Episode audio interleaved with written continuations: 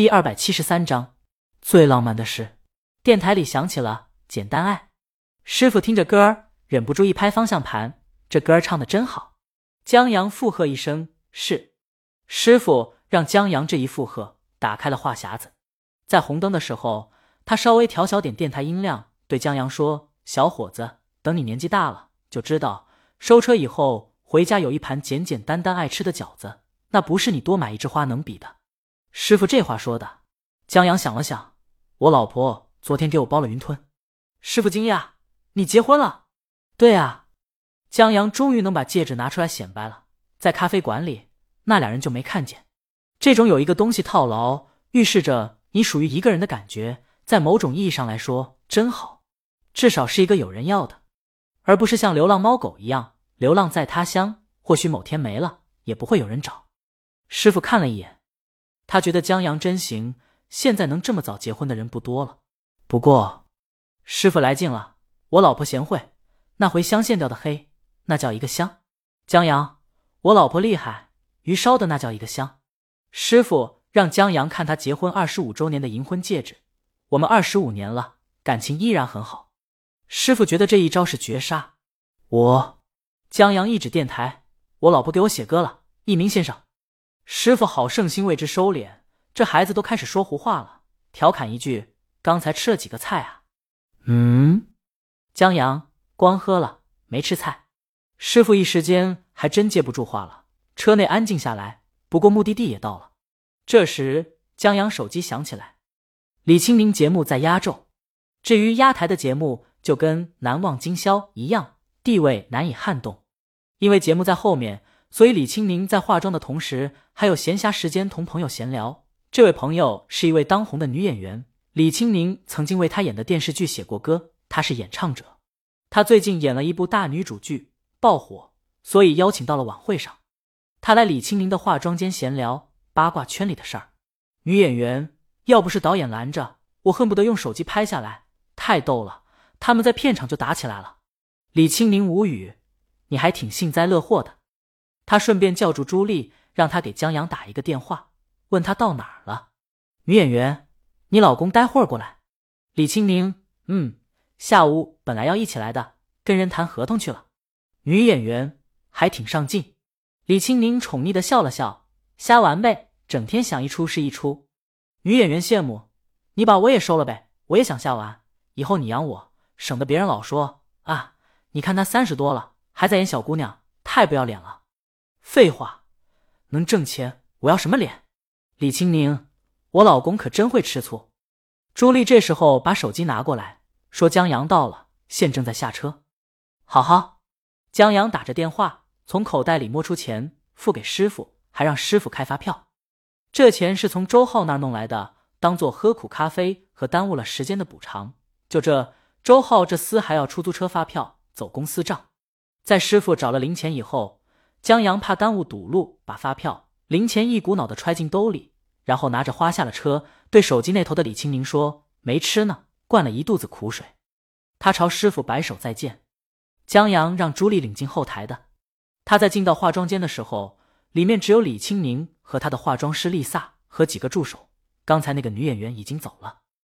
江阳把花递给李清明，李清明接过，向江阳招了招手，示意他贴过来。然后在他脸颊上亲了一口，江阳不满足，他觉得李清明的唇水润水润的，想亲一口。吃饭，李清明让他别影响丽萨化妆。丽萨笑着说：“你们可以继续，我歇一会儿。”好，江阳一口答应。他见过丽萨，李清明让丽萨别理他。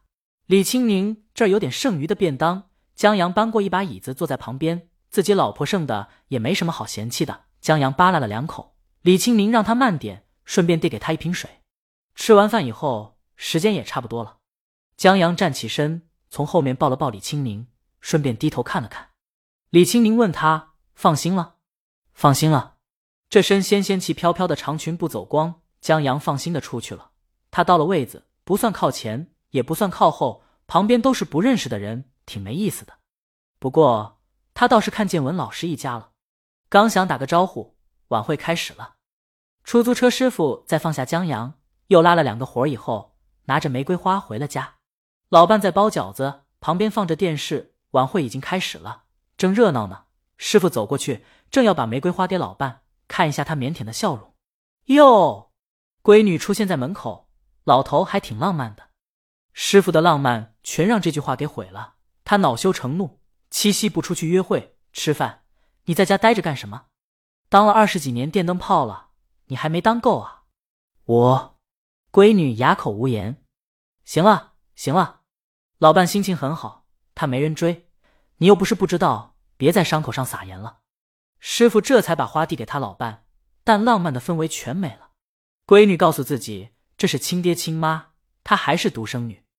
她走过去看七夕晚会，我大学毕业才几年。事业还没着落呢，这什么急啊？现在都是三十多结婚。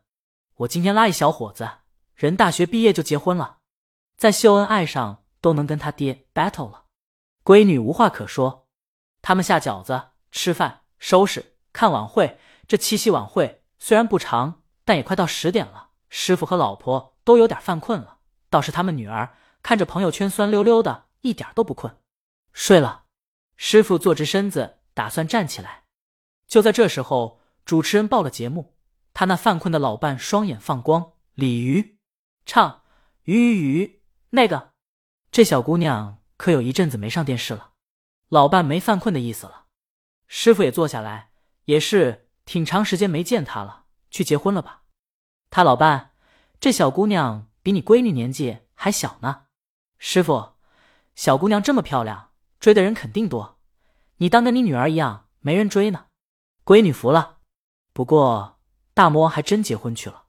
琴音在流淌，旋律很好听。闺女看了一眼电视，见鲤鱼一袭白裙坐在钢琴前，钢琴边放着一朵玫瑰，跟他爸带回来的一样。接着镜头对准了弹钢琴的手，白皙的手臂，修长的无名指上戒指十分惹眼。咦，师傅觉得这戒指刚看到过，只是他刚开口，老伴打断他，别说话。电视上的鲤鱼看向一个方向，轻轻的一挑眉，背靠着背坐在地毯上，听听音乐，聊聊愿望。闺女放下手机，看着电视。电视里，在钢琴前还有两位舞者在跳舞。男人送给女人玫瑰花，然后表演着最浪漫的事中的故事，在鲤鱼温柔的声音下，很唯美。就那么一瞬间，闺女想谈恋爱了，找一个人慢慢变老。师傅坐直的身子又靠在沙发上。你说想送我个浪漫的梦想，谢谢我带你找到天堂。鲤鱼唱到这儿时，再次向某个方向看，镜头这次跟了过去，一个人的镜头前一闪而过，不认识的，可能就觉得这是拍下观众，不足为奇，也不会放在心上，心思都在歌里的。可师傅认识这小子，哎，别说话。老伴和闺女异口同声，客厅安静下来，只有电视里鲤鱼温暖的声音。闺女扭头看了看他爸妈，这俩就是歌里唱的吧？现在感情还这么好。